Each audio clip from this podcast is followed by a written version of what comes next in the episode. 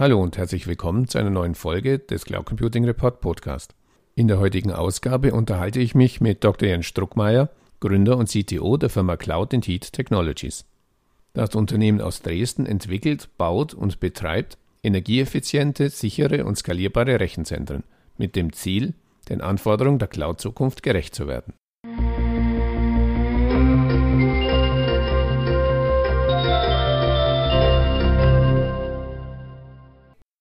Hallo, Herr Dr. Struckmeier. Zum Einstieg bitte ich Sie, sich unseren Zuhörern kurz in zwei, drei Sätzen vorzustellen. Mein Name ist Jens Struckmeier. Ich äh, bin Gründer und CTO der Firma Cloud Technologies. Ich habe äh, Physik studiert und äh, mich viele Jahre schon mit dem Thema Energieeffizienz beschäftigt und habe jetzt ja, mit der Gründung Cloud Technologies äh, eine Technologie aufgebaut und eine Lösung gefunden, auch für künftige Generationen, die Rechenzentren bauen wollen oder auch Rechenleistung benötigen werden. Mit Ihrer Technologie verknüpfen Sie, wenn man Ihren Firmennamen wörtlich nimmt, Wolke und Hitze. Können Sie uns kurz erklären, wie Ihre Technologie genau funktioniert? Ja, wir bauen Rechenzentrumsinfrastruktur und äh, das Ziel ist, diese äh, so aufzubauen, dass sie möglichst nachhaltig funktioniert. Und äh, neben Themen, die man äh, in der Virtualisierung machen kann, ist ein wichtiger Aspekt auch noch, dass man die Energie für die Kühlung reduziert. Und da ist uns der Gedanke gekommen, nicht nur die Energie für die Kühlung zu reduzieren, sondern die Abwärme, die ja zwangsläufig entsteht, auch nicht nutzbar zu machen, da wo man sie ohnehin benötigt. Ähm, sprich, wir rüsten diese Server mit einer direkten Heißwasserkühlung aus, sind in der Lage, die Server zu kühlen und dabei aber heißes Wasser zu erzeugen, was über 60 Grad warm ist. Und dieses Wasser kann dann in den Gebäuden, in die Rechenzentren stehen oder auch in Nachbargebäuden als äh, Heizungswasser oder Warmwasser für die Duschen sozusagen Verwendung finden und nachgenutzt werden. Und die rührt daher, dass wir gesagt haben, es ist eigentlich ja Schwachsinn, dass man Rechenzentren mit großer Klimatechnik ausrüstet und die Nebenräume dann noch Heizungen sind, die dann bollern. Und äh, das lässt sich eigentlich intelligenter machen. So ist eigentlich auch die Idee von Cloud und Heat entstanden. Und ähm, ja, Sie sagten jetzt die Idee, wie, wie kommt man auf so eine Idee? So, entsteht sowas am, am Reißbrett oder am Computer oder wie kommt man auf eine Idee, Server und Heizung miteinander zu kombinieren?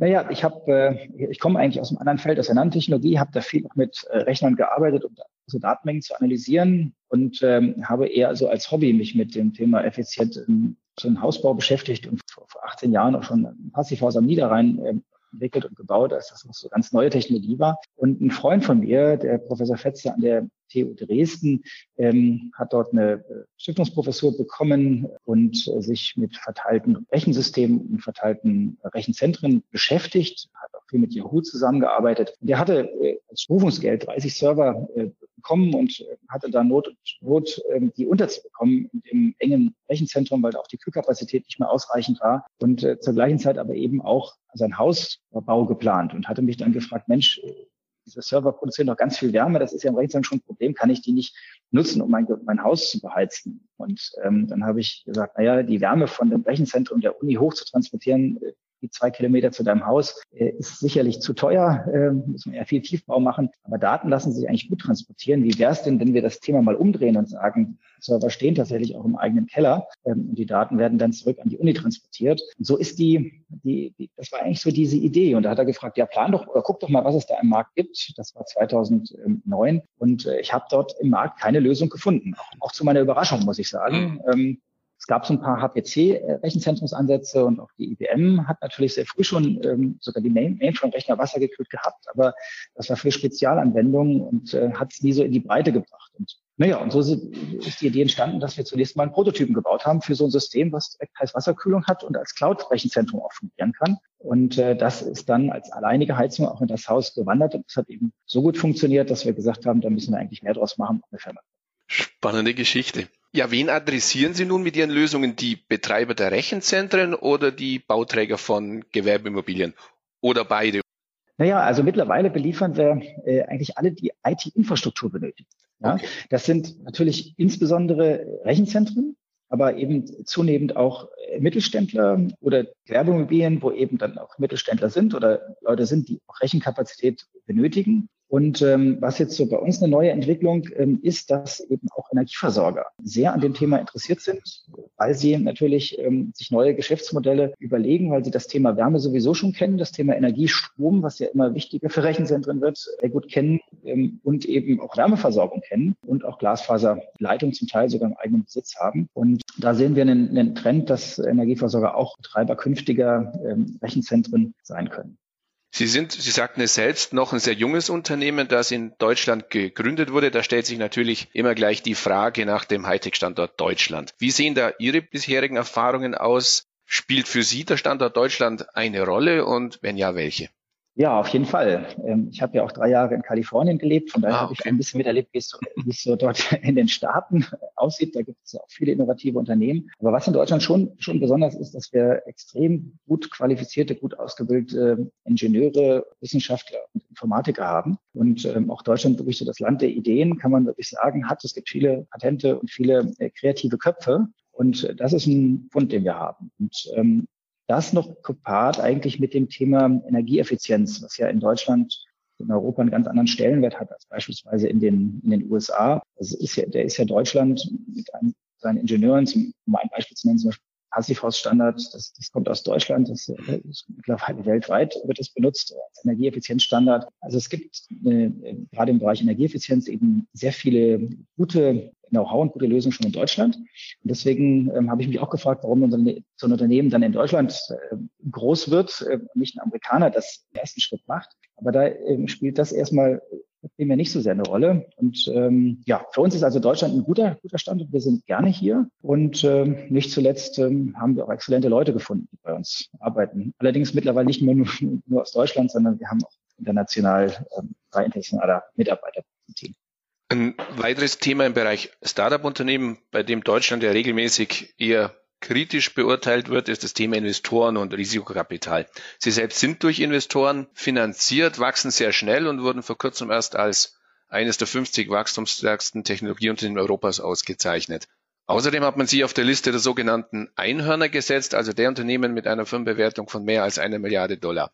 Welche Rolle spielt Risikokapital aus Ihrer Sicht, wenn man als Technologieunternehmen erfolgreich sein und wachsen möchte?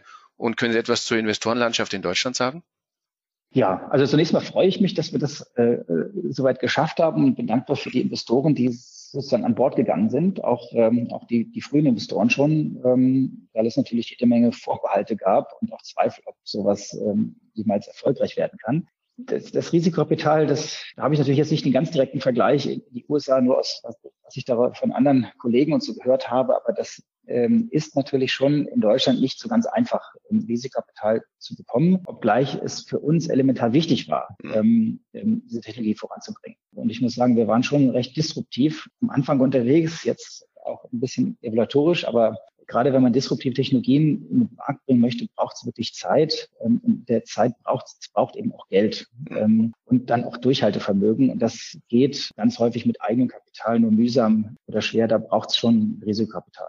Also spielt eine ganz wichtige Rolle. Ich glaube, ich kann da vielleicht eine Lanze brechen für alle, die sich dafür einsetzen, dass es mehr Risikokapital gibt in, in Deutschland. Ähm, vielleicht auch ein Appell an die politische Landschaft, da doch noch mehr ähm, Risikokapital zu stärken und zu unterstützen und vielleicht auch eine, sagen wir mal, eine, eine Scheiterkultur ähm, zu entwickeln. Denn, denn Risikokapital heißt ja auch immer, man, man riskiert etwas, ähm, das kann auch mal schief gehen. Und das ist, glaube ich, auch noch immer eine Hemmschwelle für manche, die sagen, wenn ich etwas riskiere, kann ich ja auch mein Gesicht verlieren, falls, falls es schief geht. Mhm. Was dann häufig dazu führt, dass gute Ideen in Deutschland entwickelt werden, aber kommerziell umgesetzt werden sie dann äh, in anderen Ländern, zum Beispiel in den USA, was ich dann schade finde. Also da sind wir auf einem guten Wege, dass sich das, dass sich das bessert. Ähm, ich hoffe, dass da noch viel mehr passiert, weil das letzten Endes ja auch Arbeitsplätze schafft ähm, im eigenen Lande in wichtigen Bereichen. Ja, dann lassen Sie uns abschließend noch den obligatorischen Blick in die Kristallkugel werfen. Du Ihnen sagen, übereinstimmend voraus, dass der Bedarf an Rechenzentrumskapazitäten weiter steigen wird. Dafür sorgt allein schon die fortschreitende Digitalisierung mit all ihren Facetten. Wie sehen in diesem Umfeld Ihre eigenen Planungen da aus? Ja, wir sehen eigentlich einer ganz, ähm, äh, ganz, ganz tollen Zukunft entgegen. 2009, ähm, als diese ersten Ideen so waren, ähm, da haben wir gesagt, es müsste eigentlich ein starkes Wachstum geben im Rechenzentrumsbereich und der müsste auch mit einem steigenden Energieverbrauch einhergehen. Da gab es noch Studien, die gesagt haben, der Stromverbrauch geht einfach runter von Rechenzentren. Die werden eines Tages kaum noch was verbrauchen, weil einfach die Chips so effizient werden. Mhm. Und das habe ich damals schon gesagt, wäre ja schön, wenn es so ist. Dann ähm, ist der Umwelt geholfen. Und ich finde dann schon andere Geschäftsfelder, wo ich mich betätigen kann. Mittlerweile hat sich das Blatt da, glaube ich, gewendet, um ich bin ja als, als Physiker lese ich ja gerne natürlich auch das Nature-Magazin, das ist ja sehr renommiert für ja. Naturwissenschaftler. Die haben zum Beispiel im September letzten Jahres ähm, eine, eine Studie vorgestellt, wie der Energieverbrauch von, von Rechenzentren und von ICT, also Information Communication Technology, sich entwickeln wird. Und äh, dort stand zum Beispiel drin, dass sie erwarten, dass der Stromverbrauch für ICT im Jahre 2030 20,9 Prozent des weltweiten Stroms verbrauchen wird. Ja? Und das ist in, in zwölf Jahren, das ist also sehr, sehr endlich, also recht zügig. Und wenn das nur annähernd stimmt, ähm, dann zeigt das, dass sehr viel Rechenzentren oder Rechen, weitere Rechenkapazität aufgebaut wird, ähm, dass es dafür dann eben auch wieder eine, eine Energie benötigt, um das Ganze nochmal noch mal zu kühlen, beziehungsweise dass dann das Thema Abwärmenutzung natürlich noch viel interessanter ist. Ja, wenn also so viel Strom schon verbraucht wird, äh, Wärme wird in vielen Ländern eben, eben benötigt. Da äh, ist Heißwasserkühlung wichtig. Das andere Thema, warum die Zukunft für uns gut aussieht, ist auch, dass wir 2009 schon diese Idee hatten, dass zentrale Rechenzentren gut und schön sind, aber dass dezentrale Rechenzentren eigentlich viel pfiffiger sind, ähm, weil ich dann Rechenlast geschickter verteilen kann. Ich kann auch lastabhängig mal Rechenlast dorthin schieben, wo vielleicht gerade Wärme gebraucht wird oder Last dahin schieben, wo gerade ein Windkraftgerät oder eine Solaranlage gerade besonders viel Strom produziert und kann so viel dynamischer eigentlich die, ähm, die Verbräuche und die, den Bedarf an Rechenleistung koppeln. Und das war 2009 sehr innovativ. Das hat auch erstmal nicht so richtig funktioniert, den Kunden das klar zu machen, dass wir 22 kleinere Standorte haben und die Rechenlast sozusagen nicht an einem immer ist, sondern wir die verteilen, je nach Bedarf. Und ähm, das ändert sich langsam mit diesen ganzen Themen 5G und Edge Computing. Mhm. Denn äh, dort stellt man eben fest, dass ein zentrales Rechenzentrum in den USA oder in Skandinavien eben doch zu weit weg ist, um kurzlatente Anwendungen laufen zu lassen. Und die Latenz will man ja im 5G-Netzwerk auf unter eine Millisekunde bringen. Da haben wir mal ausgerechnet, dass das bedeutet, dass ein Rechenzentrum eigentlich im Umkreis von 30 bis 50 Kilometern sein muss, um wirklich niederlatente Anwendungen, VR-Anwendungen zum Beispiel oder Anwendungen, wo man Steuer Regelungen und Steuerung äh, macht, da braucht man eben Rechenzentren in der Nachbarschaft. Mhm. Und das, wenn man das sowieso braucht, hat man meistens wenig Platz. Äh, man hat meistens sowieso ein Klimatisierungs-Kühlungsproblem. Und das können wir mit unserer Lösung sehr gut adressieren. Und deswegen sehen wir da eine ganz spannende Entwicklung in den nächsten Jahren auch für uns. Ja, dann wünschen wir weiter viel Erfolg und herzlichen Dank für das Gespräch. Ja, ich danke Ihnen herzlich.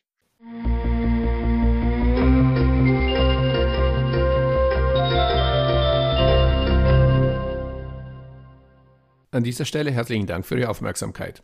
Weitere Informationen zum Interview finden Sie im Cloud Computing Report in der Rubrik Podcast. Wenn Sie regelmäßig über aktuelle News und Hintergrundinformationen rund um das Thema Cloud Computing informiert werden möchten, abonnieren Sie am besten unseren Newsletter. So viel für heute. Vielen Dank fürs Zuhören und bis zum nächsten Mal. Ihr Werner Grohmann.